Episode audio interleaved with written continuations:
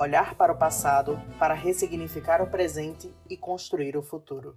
É com esse ensinamento de origem africana que a gente continua o nosso passeio no tempo, partindo do que se aprendeu nos últimos anos e caminhando para a frente. Para nos acompanhar nesse trajeto, vamos conversar com pessoas que lutam para garantir direitos humanos no Brasil, sempre com perspectivas de diferentes lugares do país. No episódio de hoje, vamos falar sobre direitos de pessoas LGBTQIA. Eu sou Alan Almeida, estudante de jornalismo pela UFRN e mediador do programa. Antes de começar esse episódio, lembro a vocês que eu, Mônica Mourão, que media o programa comigo, e a nossa entrevistada, a Bia Crispim, estamos gravando à distância, cada qual na sua casa. Mas então, vamos para frente?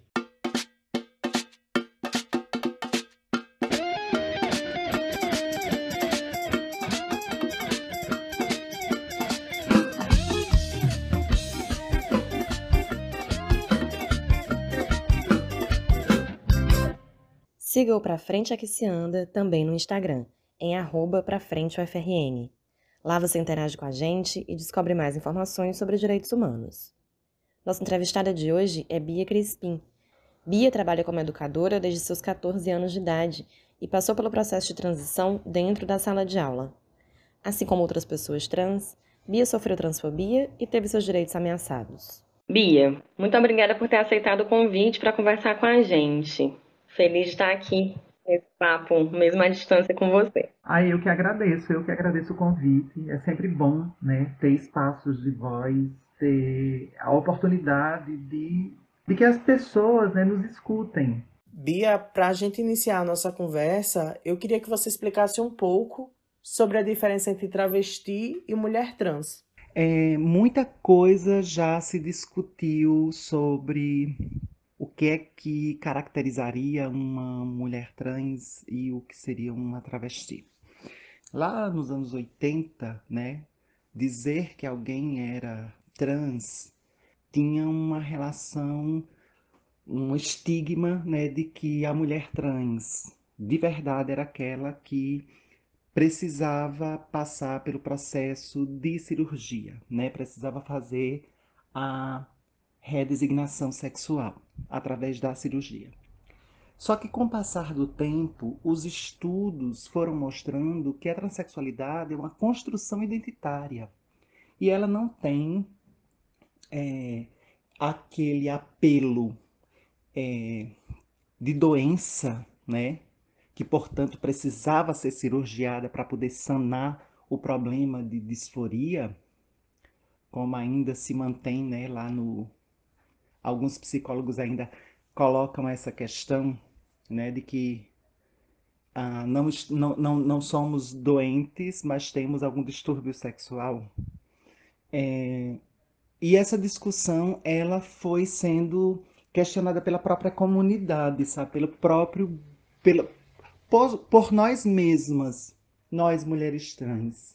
E assim como a travesti, que tem uma construção identitária feminina, é, a gente começou a perceber também um segundo discurso com relação à transexualidade, que era um processo meio que higienizador, né?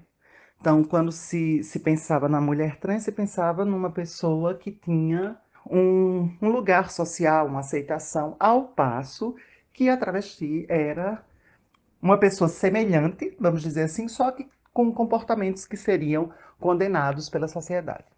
Porém, como eu falei, a, com o passar do processo, até de, de, de entendimento dessas identidades dentro da própria comunidade, a gente foi vendo que não existe muita diferença entre a, a ideia de ser uma mulher trans e de ser uma travesti. É, inclusive, hoje, muitas mulheres trans, como acontece comigo, utilizam em vários momentos né, a, a nomenclatura né, da identidade travesti. Por que isso? Justamente como uma forma de ah, fazer com que essa comunidade travesti, que foi considerada marginalizada, se veja a portadora de potências que são justamente as potências capazes de ocupar qualquer espaço na sociedade. Então, por exemplo, eu sou uma professora, eu sou uma comunicadora, Se eu digo que eu sou uma travesti professora, sou uma travesti comunicadora, uma travesti que não esteja numa condição como a minha, mas que gostaria de estar, ela tem como sonhar mais alto, ela tem como correr atrás disso. Então, eu prefiro, né? Eu estou dentro da militância nessa. tomando como ponto de partida essa questão. Mulheres trans e travestis são identidades femininas e, portanto, são identidades que se confundem. E se eu me chamo, ou se eu me identifico como uma mulher trans ou como uma mulher travesti, isso é uma questão de identidade e, portanto, é uma questão única, pessoal e intransferível. Bia, e para a gente te conhecer melhor, saber mais de você, eu queria te perguntar sobre o teu passado. Em que momento você percebeu que não era aquela pessoa que você via no espelho e como foi que você agiu a partir desse momento? Ai, é complicado, porque assim, eu acho que não tem um momento específico. Eu acho que é um processo. Você começa a perceber que o seu comportamento, a maneira como você vê o mundo, a maneira como se vê, é diferente da maneira como as outras pessoas te tratam. Então, são, eu acho que são pequenas coisas que vão acontecendo no dia a dia, né? Que vai, vai fazendo com que você tome consciência de si. Por exemplo, eu descobri que eu não gostava de futebol quando eu era criança e disseram que eu tinha que jogar futebol, né? Quando a, a ideia de tirar a camisa, né, para jogar futebol, me apavorava de uma forma que eu sempre inventava alguma coisa para poder sair. Eu não participava, né, de, de, de, atividades esportivas dos meninos. Aquilo ali era terrível. Não, eu, então eu acho que é um processo, sabe? Não, não tem um, um momento, só uma hora que acontece. Ah, mas são pequenas epifanias que vão acontecendo no seu processo. E aí outras pessoas começam a ver que você é diferente também, e aí começam a te apontar, e aí você começa a sentir o peso da, dos preconceitos, sabe? Eu acho que é, é, é esse, esse momento X, ele não existe mas existe uma sequência. Pode ser que tenha um momento ápice. E no caso, o meu momento ápice para entender que eu era uma pessoa trans já aconteceu pós-adolescência, né? Já no início da minha fase adulta, já bem tarde. Mas o, a, a sensação de ser sempre é, que não cabia em todos os lugares, né? Era uma sensação que eu tinha desde, acho que desde quando a gente é criança e começa a tomar noção das coisas. Pelo menos comigo foi assim que aconteceu. Certo. E quais são os seus principais medos quando você de fato se identificou como mulher trans? E como foi que esses receios interferiram durante o seu processo de transição? Bom, como eu falei, meu a, a tomar consciência de que eu era uma pessoa trans aconteceu quando eu tinha por volta dos meus 18 anos. Então, é, a, o primeiro medo, né? O primeiro pânico, não, não é medo, é pânico. Era o medo, era o pânico da rejeição, né? Eu morria de medo que meus pais me colocassem para fora de casa, que não me aceitassem. Aqui no, no, interior né, do Rio Grande do Norte, a gente usa a palavra de dar desgosto aos pais. Né? Eu tinha muito medo disso, de feri-los. Né? Eu tenho uma relação muito é, afetiva com meus pais, sobretudo com minha mãe e ah, eu tinha muito medo de magoá-los. Acho que esse, essa, e isso atrapalhou um pouco o meu processo, porque é, eu só vim começar a fazer o processo de harmonização é, já depois dos 20 anos de idade. Né? Eu já podia ter começado um pouco antes, mas eu não tive coragem porque eu tive medo dessa reação. Né? No momento em que meu corpo começasse a se transformar, será que eu seria aceita? E isso, de alguma forma, me travou até eu começar o meu processo de harmonização, até começar o meu processo realmente de transição.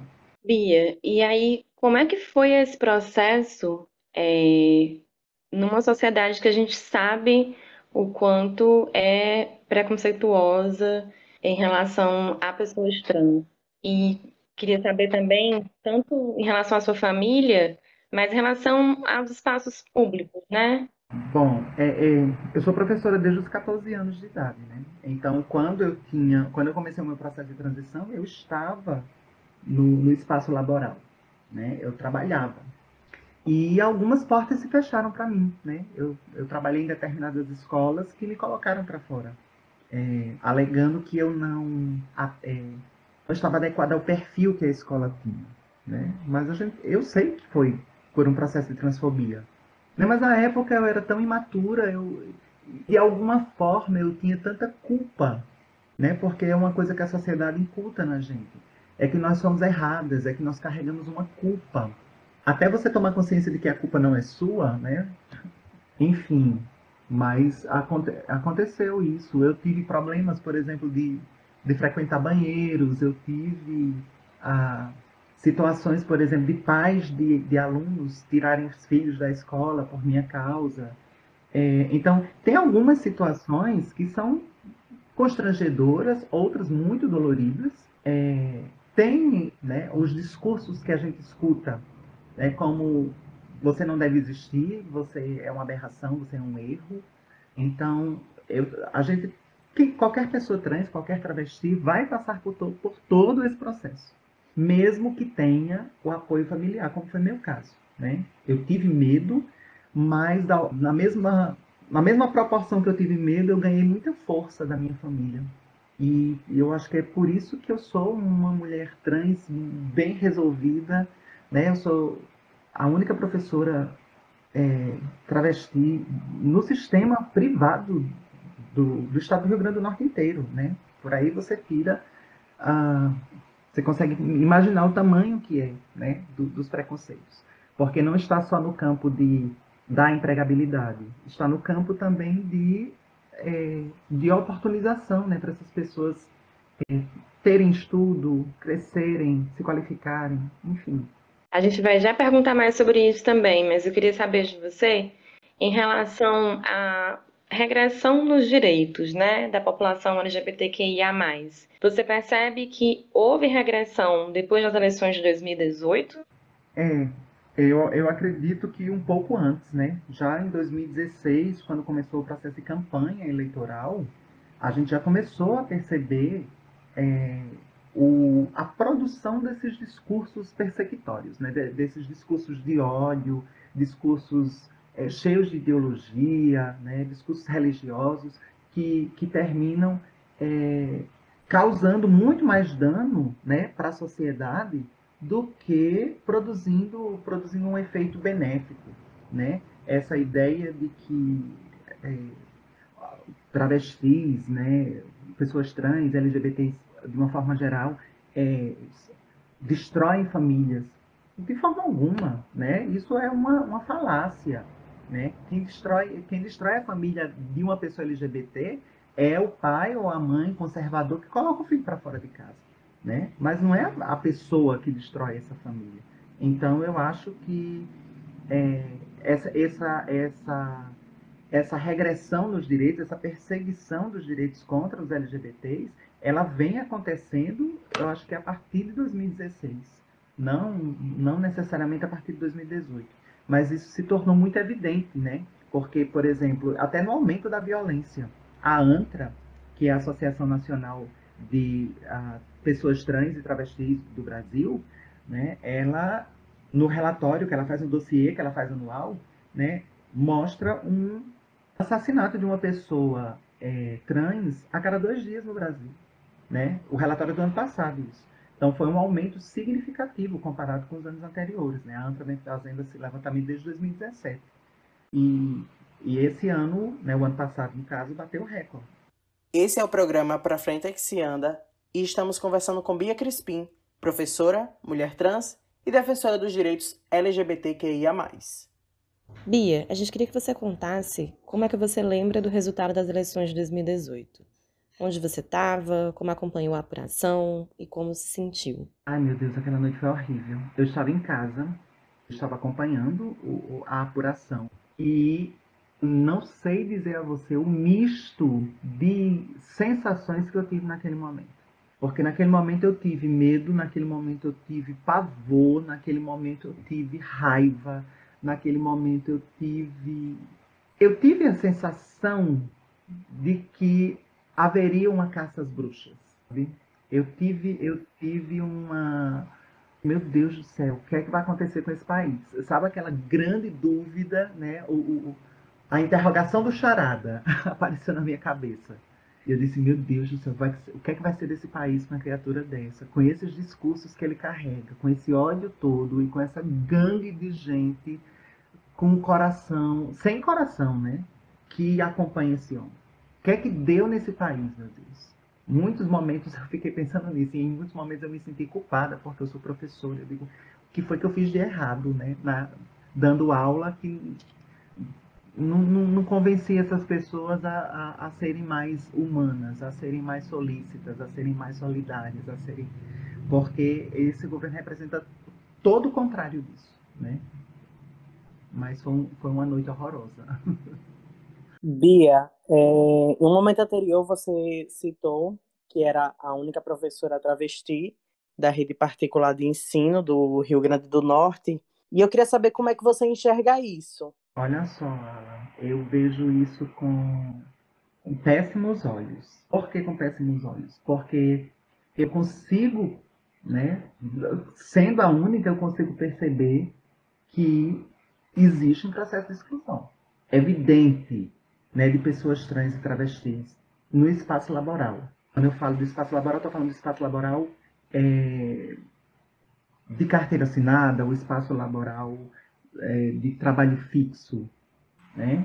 E segundo, eu consigo perceber também uma, uma, um problema que é um problema social gravíssimo, que é justamente a falta de oportunização que essas pessoas possam ocupar espaços como eu ocupei. Né? Eu posso dizer que eu sou uma pessoa privilegiada porque eu nasci dentro de uma família, como eu disse a vocês, que quando eu achei que seria justamente porque a gente carrega todo esse imaginário né, na cabeça, que eu não seria aceita, é, eu tive uma resposta contrária. E essa resposta contrária, a resposta de aceitação, me motivou a continuar estudando, permitiu que eu continuasse dentro de, uma, dentro de um espaço é, amoroso, é, porque é muito importante, o afeto é muito importante. E quando você vê, por exemplo, por que, que não tem outras professoras travestis? Por que, que não tem outras mulheres trans ou travestis ocupando cargos, é, é, profissões comuns a qualquer outra pessoa? Ser professor é uma profissão comum a tantos outros professores e professoras que existem nesse estado. Mas por que, que dentro do espaço privado é, não se tem espaço para elas? Né? No espaço público a gente consegue ver, porque elas passam através de concurso. Né? A gente tem, por exemplo, aqui no Rio Grande do Norte, a gente tem a Thalia Agnes, a Rebeca de França, a Nath Costa, é, que são professoras, eu, né, que são professoras da rede pública, porque passaram em concurso público. Mas quando vai para o privado, né, aí eu preciso levantar uma outra bandeira, que é a bandeira de que poucas instituições permitem também que é uma pessoa travesti permaneça na escola. Né? Por exemplo, a escola que eu trabalho, eu trabalho nela desde, é, acho que faz uns 11, 11 12 anos que eu estou na escola. E, é, de alguma forma, quando eu cheguei, eu estava no processo de transição. A escola me recebeu dessa forma e me viu né, transicionar. E foi pela gestão da escola, foi pelos profissionais que trabalham comigo, que é, que eu posso dizer que eu me mantenho no trabalho justamente. Posso falar também da minha competência enquanto profissional, logicamente, mas eu sei que parte também da gestão da escola é entender que a diversidade ela não vai ferir é, nenhum tipo de é, norma, né, vamos dizer assim, que possa prejudicar os alunos. Eu entro dentro da sala de aula, eu sou uma professora de literatura. Eu entro na sala de aula para dar aula. Eu não sou é, eu não ensino aos alunos né, a, fazerem, a fazer sexo ou a mudar de gênero, né, como muita gente acha que uma professora trans ou travesti iria fazer isso. De forma alguma. Né? Nós temos capacidades, o problema é que não nos oportunizam não é dado treinamento, porque nós, a maioria de nós são, são expulsas de casa e da escola muito cedo, e por conta desse discurso né, que corre na sociedade, que nós somos pessoas capazes de desviar né, toda a sociedade, Então, como é que pode colocar uma pessoa que desvia a sociedade dentro, de um, dentro da escola, que é um espaço que deve colocar a sociedade nos eixos, a partir das regras, a partir do ensino, né? a partir do conhecimento? É interessante você ter falado também é, de outras professoras travestis que nós temos aqui, apesar de serem da, da rede pública, porque aí levanta essa questão que você falou e faz realmente refletir. Porque se elas foram aprovadas no concurso, obviamente, conhecimentos elas têm e elas têm capacidade de lecionar. Então, por que essa rede particular de ensino também não aproveita essas professoras? Olha, Alan, acho que não, não aproveitar as professoras travestis ou trans está relacionado justamente ao peso do preconceito. Né? O peso do preconceito é muito maior. É, eu lembro que quando eu transicionei, uma das escolas que é, me, me, demitiu, é, me demitiu porque os pais estavam questionando, né? Porque tinha pais chegando na escola querendo saber o que é que eu ensinava. Né? Se eu ia dar aula de vestido, se eu dava aula com batom, sabe? Esse tipo de pergunta. E isso é muito constrangedor, sabe? É, ninguém Ninguém pergunta, por exemplo, a uma mulher cis ou a um. se ela vai de batom, se ela vai de cabelo amarrado, se ela vai. Como é que ela está vestida para poder dar aula. Né? E geralmente eu uso farda. Né? A escola tem farda para os alunos e geralmente tem farda para os professores também. Na escola pública que eu ensino, a gente tem uma fardinha também. Então, não sei, sabe? É uma. Mas eu acho que tudo perpassa também pela falta de conhecimento, sabe? As pessoas não entendem porque não conhecem, porque não convivem. E aí eu toco num ponto que eu acho que é extremamente essencial para a sociedade pensar, né? Como é que eu vou... Se fala muito a respeito de... de, de ah, eu, eu, eu respeito fulano, eu aceito fulano, né? É, respeitar sim, aceitar... Ninguém precisa da aceitação de outra pessoa para poder existir, não. Né? Eu não tenho que ter a aceitação de fulano de tal para que eu seja quem eu quero ser. A pessoa tem que me respeitar, tem que respeitar as minhas decisões. Afinal de contas, é meu corpo, é minha identidade. Isso é subjetivo, isso é pessoal, é intransferível. Eu não tenho como estar tá metendo o dedo e falando que o fulano, cicrano e beltrano, ah, ah, eu não aceito, eu não concordo. Né? A gente está escutando muito falar disso esses dias. Né? A gente não precisa que ninguém concorde e nem precisa que ninguém aceite. Precisa que as pessoas respeitem as nossas decisões de querer ser como nós queremos ser certo? E não transformar isso num monstro de sete cabeças, né? Que tira a nossa dignidade enquanto cidadãs e cidadãos desse país. Bia, e respeitar a existência, né? A gente relembra uma coisa que você até já falou com relação ao assassinato de pessoas LGBTQIA+, e o Brasil é o país campeão, né? Nesse, nessa violência. A gente queria que você falasse o que, que é essa informação provoca em você saber que o Brasil é o país que hoje mais mata LGBTQIA+. É, primeiro medo, né? O medo, ele, ele existe. Ele existe na vida de uma pessoa trans, de uma travesti, todos os dias. Medo. Além do medo, uma certa revolta. Né? Porque o, o que é que é revoltante? É revoltante que há muita gente que agride, muita gente que com, que, que, termina ajudando nessa, nesse, nesse extermínio dessas, dessa, dessa comunidade, dessas pessoas, fazem isso às vezes é, porque elas foram ensinadas a, elas foram estimuladas a. É por ignorância, é por não ter uma ideia própria da coisa, é por. Ah, eu uso muito essa expressão, né? Usar o Ctrl C, Ctrl V. Eu vi fulano de tal dizendo, eu repito. Eu vejo fulano de tal fazendo uma piada, eu faço também, né? Eu vejo fulano de tal é, tirando onda, fazendo brincadeira de mau gosto, fulano, o outro faz também, né? Porque vê fazendo. E isso termina ficando, se tornando normal para as pessoas, né? É normal agredir, é normal matar, porque é uma travesti, né? Ah, é uma travesti. Então, é, é, é terrível como a sociedade nos enxerga, né? Como todos os dias eu escuto isso, né? Todos os dias, não diretamente, não tem ninguém que chega aqui e bate na minha porta e diz isso. mas através de olhares, através de questionamentos, através de, por exemplo, quando me colocaram para fora da, da escola onde eu trabalhava, foi dado o recado, né? Eu não quero que você exista aqui. Você não é bem-vinda aqui, né? Esse espaço não é o seu lugar. Só que é o meu lugar. Eu sou professora, o meu lugar é uma escola. Então, enfim. Mas é muito dolorido isso, sabe? Então, primeiro, medo. Segundo, revolta. E terceiro, de alguma forma, eu tenho piedade, sabe? Pela ignorância que essas pessoas carregam.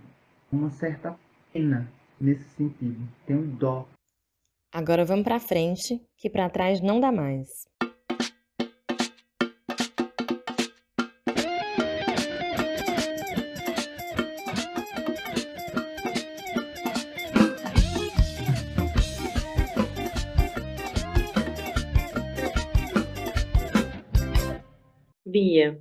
Então a gente queria saber também, para encerrar, como você enxerga o cenário futuro da sociedade em relação à garantia dos direitos LGBTQIA+.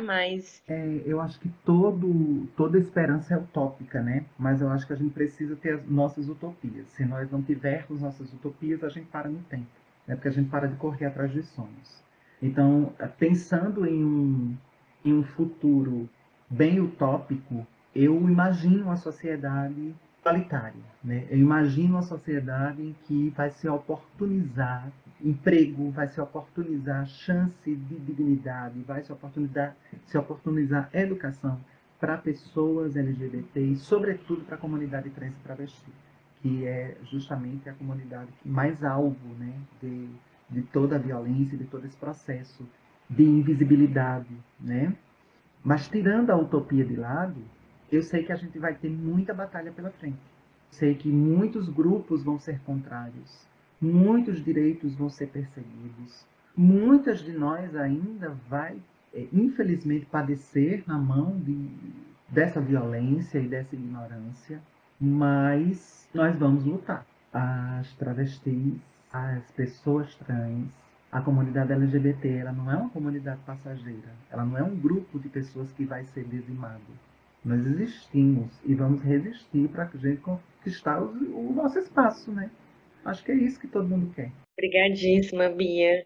Queria agradecer mais uma vez a participação no programa, agradecer também a sua utopia, né? E desejar muito nessa caminhada para a defesa dos direitos LGBTQIA+. O Pra Frente é que se anda faz um rápido intervalo. Voltamos já com Rosângela Castro, integrante da Associação Brasileira de Lésbicas.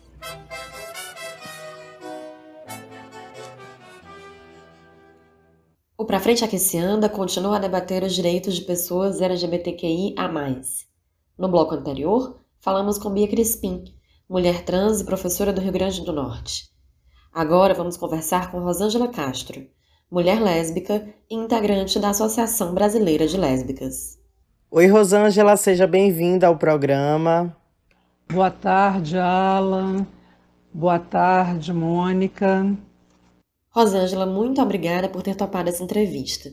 A gente quer começar te perguntando de que forma o machismo interferiu na sua infância e como essas interferências atrapalharam o seu processo de autoaceitação no momento em que você se descobriu lésbica.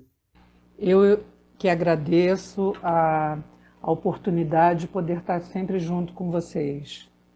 Eu penso que, que o machismo ele é uma realidade da nossa sociedade, né?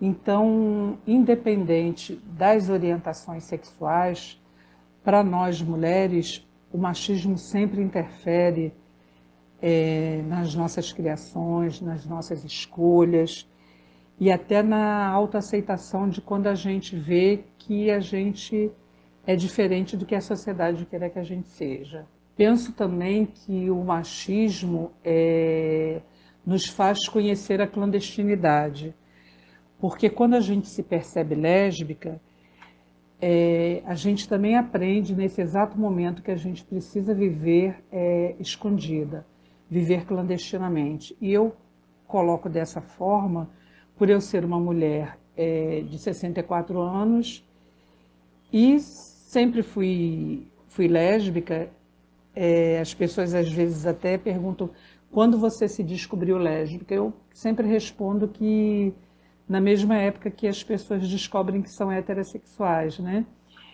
Então, só que as pessoas, quando se descobrem hétero, héteras, elas não precisam viver na clandestinidade. E nós, em muitas das vezes, sim.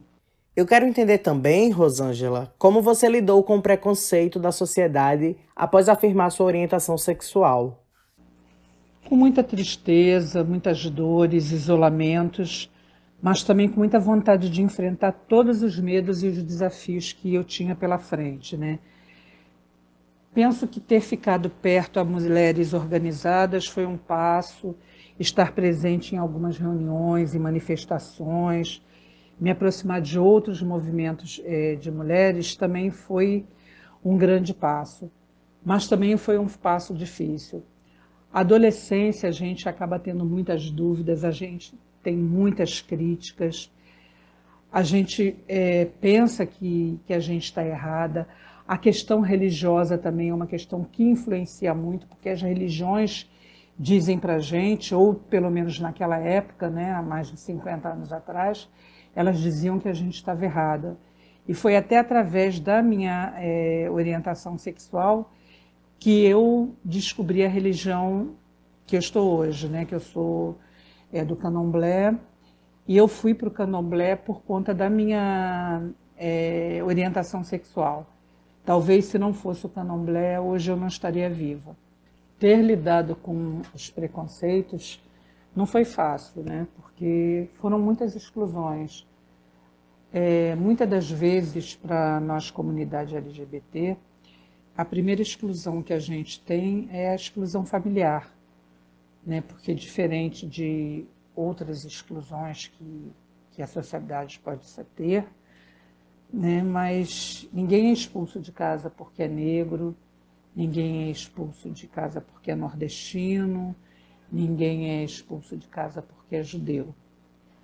Mas para nós da comunidade LGBT, muitas das vezes a gente é convidado a se retirar de diversas formas e não só se retirar do âmbito familiar, né, da família de origem, mas as evasões escolares, você não poder é, professar a fé que você quer, em alguns momentos no seu ambiente de lazer você é excluída, em trabalhos, né, dependendo de do que você performe, não ser o que a sociedade deseja que você seja, você também é excluída.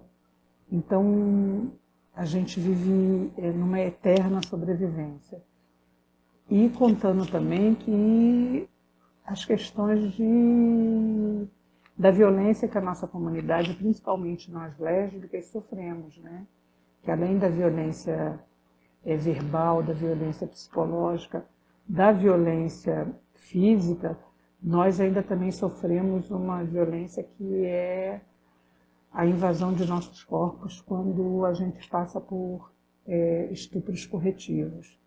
Que ainda hoje a gente tem relatos é, desse tipo de violência. Então, lidar com esses preconceitos é muito difícil. Lidar com essa realidade é muito difícil, mas não é impossível. Né? É sempre importante que a gente é, busque, é, se não forem grupos organizados, mas pessoas de nossa confiança, que a gente possa estar próximo, que a gente possa é, dividir nossas dores, nossas alegrias. Eu penso que isso é muito importante. Então, foi a partir disso, de você afirmar a sua orientação sexual, que você sentiu a necessidade de levantar a sua voz como defensora dos direitos de mulheres lésbicas? Após enfrentar esse preconceito da sociedade? Sim, diferente de hoje que as pessoas têm uma consciência de que devam ser defensores dos direitos humanos, devam é, estar presentes nessas discussões, naquela época era meio, como diz no, no Nordeste, era meio na tora, né? Ou você ia ou você ia. Ou você é, lutava né, para você poder se manter viva, ou você morria ou fisicamente ou simbolicamente. Então eu penso que a minha chegada ao movimento foi através de várias exclusões, de vários problemas, de várias negações que eu tive, que eu senti a necessidade que urgia uma mudança. Rosângela, você estava falando de ter que enfrentar muita violência por ser lésbica. Eu queria trazer também para um outro lado disso, que é a resistência. A gente estava vendo uma entrevista sua contando, por exemplo, como os bares eram espaços de luta e de identificação em São Paulo há algumas décadas. Queria que você contasse um pouquinho como era essa vida social e política no início da sua participação nos movimentos sociais. Então, os bares sempre foram um espaço de resistência. Em São Paulo, nós tínhamos um, um restaurante chamado Ferros Bar, onde nós lésbicas eh, nos encontrávamos para lazer, e era também um espaço político que a gente discutia a conjuntura política atual. Afinal de contas, nós estávamos no final dos anos 70, nós estávamos numa ditadura, né, onde homossexuais, negros, mulheres, prostitutas, éramos todos perseguidos, né? Muitos de nós naquela época pegou inclusive vadiagem, né? Só pelo fato de estar num bar, pelo fato de ser homossexual, pelo fato de ser negro. Eu lembro que muitas das vezes é, nós estávamos no Ferros e o carro da polícia passava, passava de uma forma é, bem, bem agressiva, né? bem impositora, e muitas das vezes a gente saía e ia para uma área ali perto, que era uma área onde é, as travestis batalhavam, e a gente avisava que a polícia ia passar por ali. Então acabava tendo uma solidariedade é, por conta de, de autodefesa. Muitas das vezes a polícia entrava nesses, nesse bar e em outros que a gente frequentava, com truculência. Então era muito, era muito ruim mas ao mesmo tempo era instigante, porque é, nós fazíamos manifestos, a gente produzia, né, alguns grupos de lésbicas já existentes na época, produziam materiais que a gente distribuía. Então era uma, uma forma muito própria nossa de agir e de se manter realmente vivas. Né? A gente ia para o enfrentamento. É, aqui no Rio de Janeiro nós também tínhamos alguns espaços onde aconteciam é, esses bate-papos, né? Que a gente também eram espaços para lazer, mas que as nossas rodas de conversa também acabavam sendo é, rodas de conversas políticas e a gente realmente falando sobre essa conjuntura. É, nesse momento que surgem os primeiros grupos, né? como penso que o grupo Somos, é, em São Paulo, é, o Deus a Terra, o Galf. Né? Então, eles foram surgindo né, no final da década de 70, começo dos anos 80, como grupos de, de autoapoio, né? grupos de de discussões. Era bem interessante é, a forma como as, a gente dava é, prosseguimento, dava continuidade à nossa luta. Já na década de, de 90, né, a minha frequência mais em bares foi no auge é, da epidemia né, do HIV-AIDS, e a minha ida nos bares era mais para falar sobre prevenção de DST, de HIV AIDS e outras DSTs, né, entre lésbicas. A gente falar sobre enfrentamento à violência contra a mulher e falar da, da falta de, de políticas públicas né, que tratassem da, da nossa saúde. Né? Foi quando a gente começou a, a discutir a invisibilidade lésbica em vários espaços, né, nos espaços de saúde, nos espaços de educação, nos espaços de cultura também. E foi uma época também que nas novelas nós lésbicas é, a gente não tinha finais felizes, né? Então tudo isso também a gente discutia nessas estadas, nesses bares. Também a gente começa na década de 90 a ter as manifestações é, públicas. Em 88 teve uma grande marcha em São Paulo, né? Que nós tivemos uma ala de homossexuais. Né? Naquela época nós falávamos homossexuais, e o MHB, né, o Movimento Homossexual Brasileiro, se fez presente.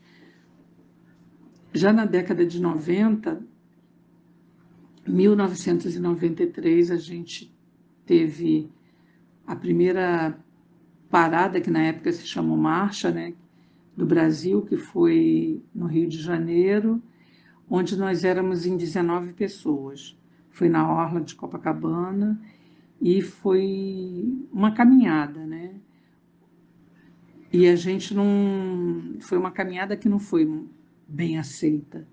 Nós recebemos vaia, teve gente jogando água, jogando cerveja, mas a gente cumpriu o nosso objetivo mostrar quem nós éramos, é, onde nós estávamos e o que a gente queria.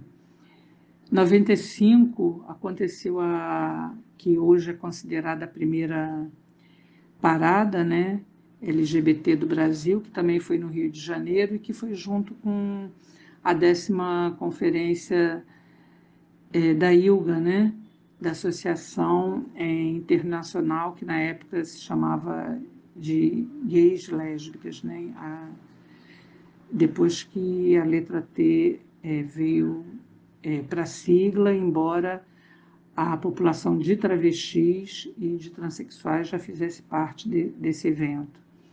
Então, nós tivemos a primeira marcha no Rio de Janeiro, contamos com mais de duas mil pessoas, que foi um marco é, muito importante para a história do movimento no Brasil.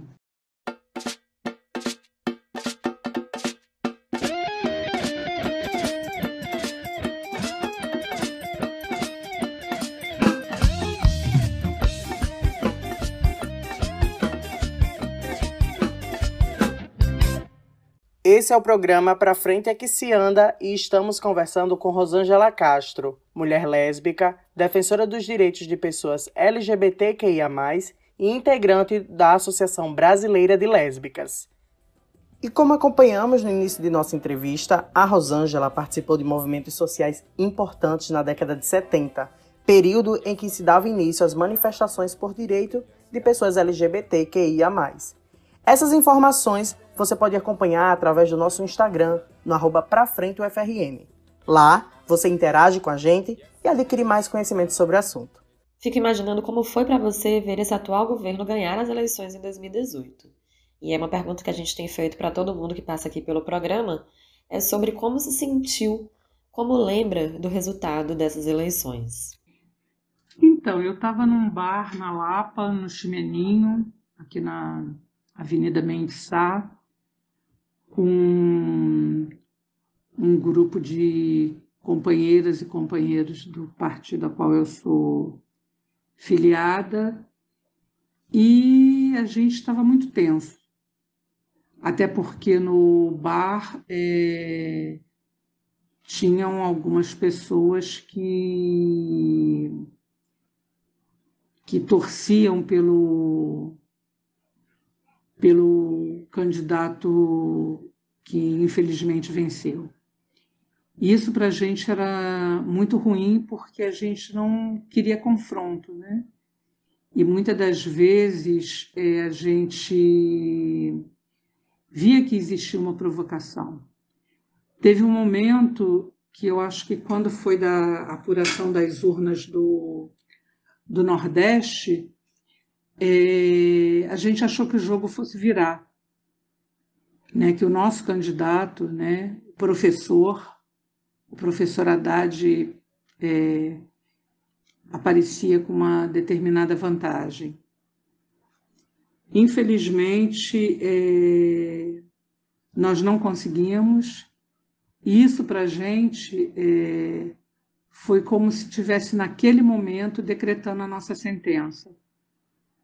O que seria da nossa vida nos próximos quatro anos?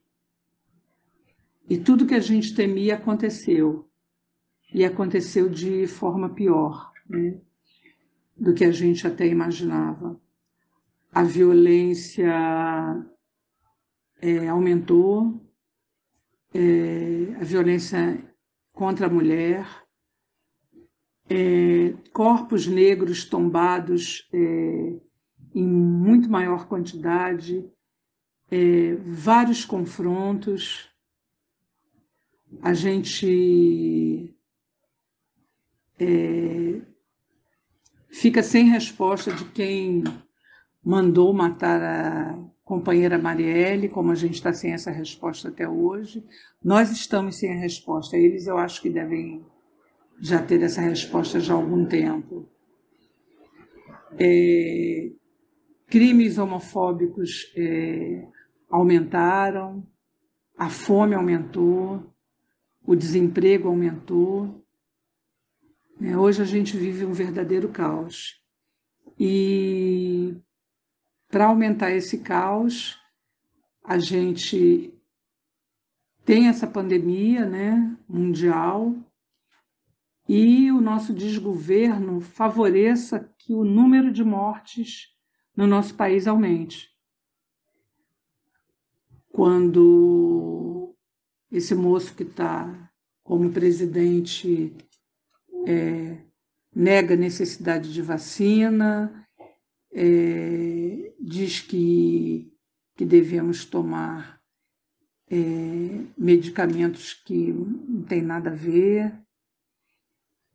E aí hoje a gente está vendo uma CPI da Covid, né?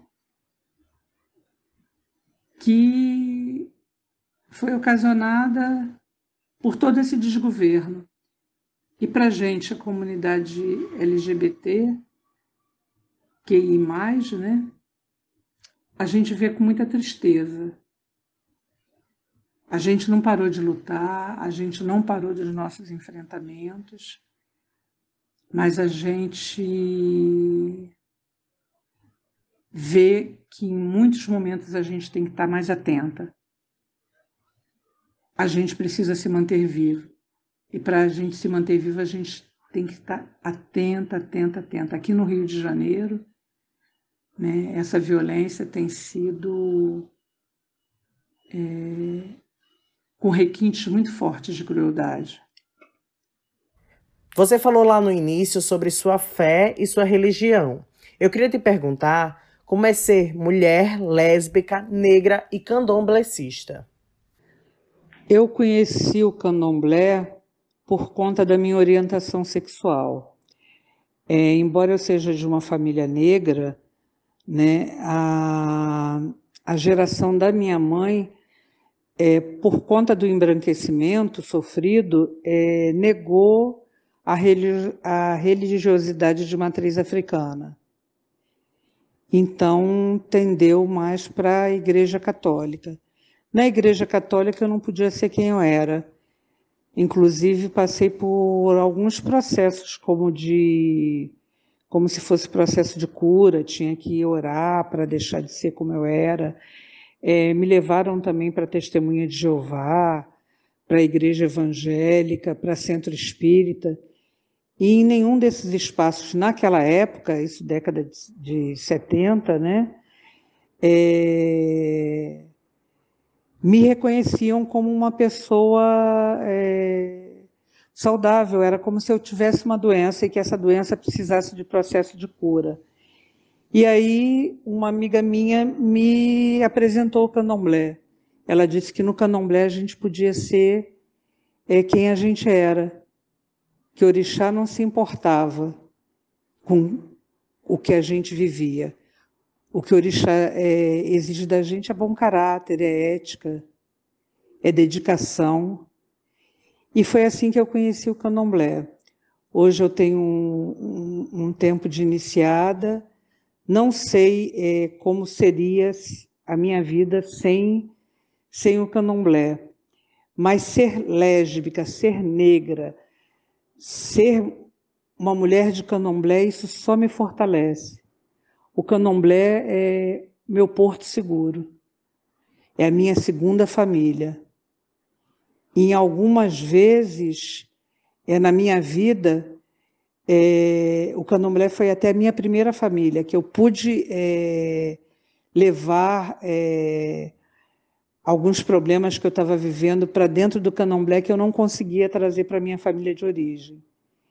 Então eu sou muito grata por poder é, ter essa segunda família.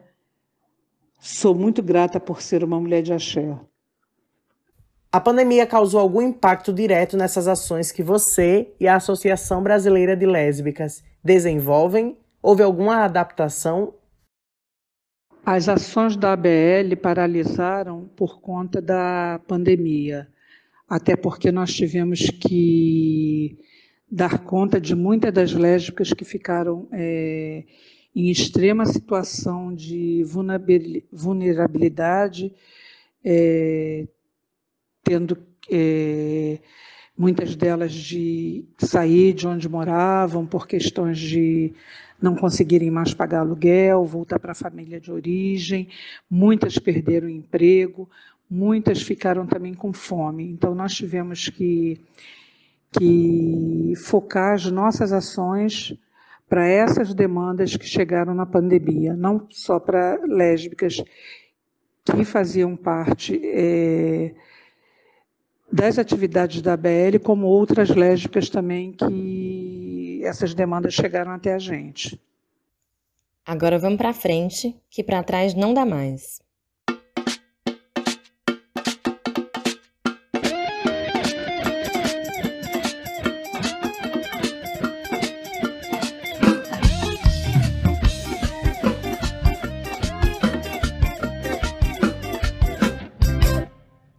O que as pessoas LGBTQIA precisam fazer para garantir seus direitos?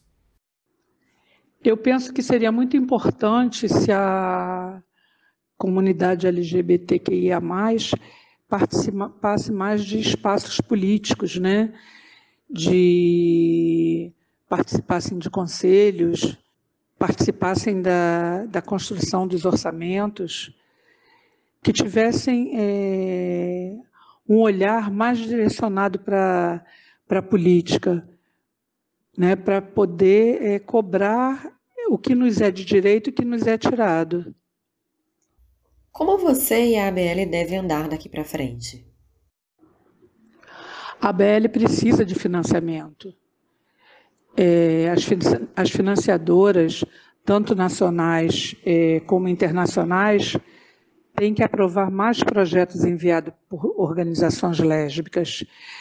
É, muitas das nossas ações somos nós ativistas que tiramos do nosso, do nosso próprio bolso. E isso é, fica muito cansativo, fica desgastante, porque a gente tira é, da nossa realidade para cobrir é, a realidade de uma outra pessoa.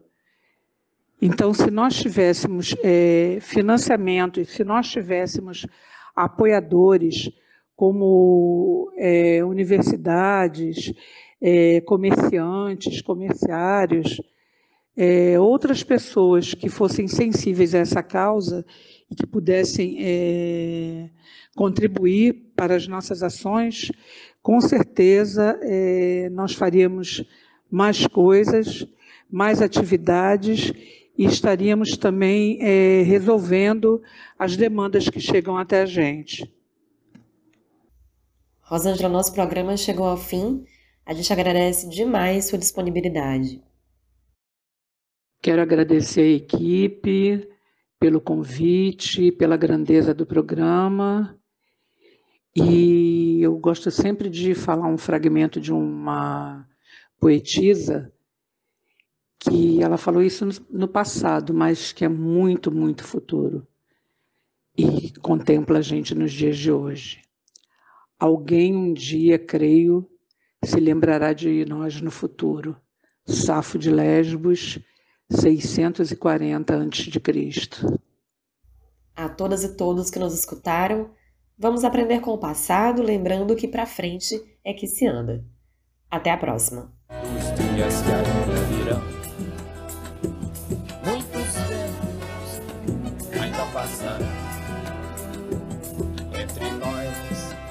e essa felicidade escrita na palma da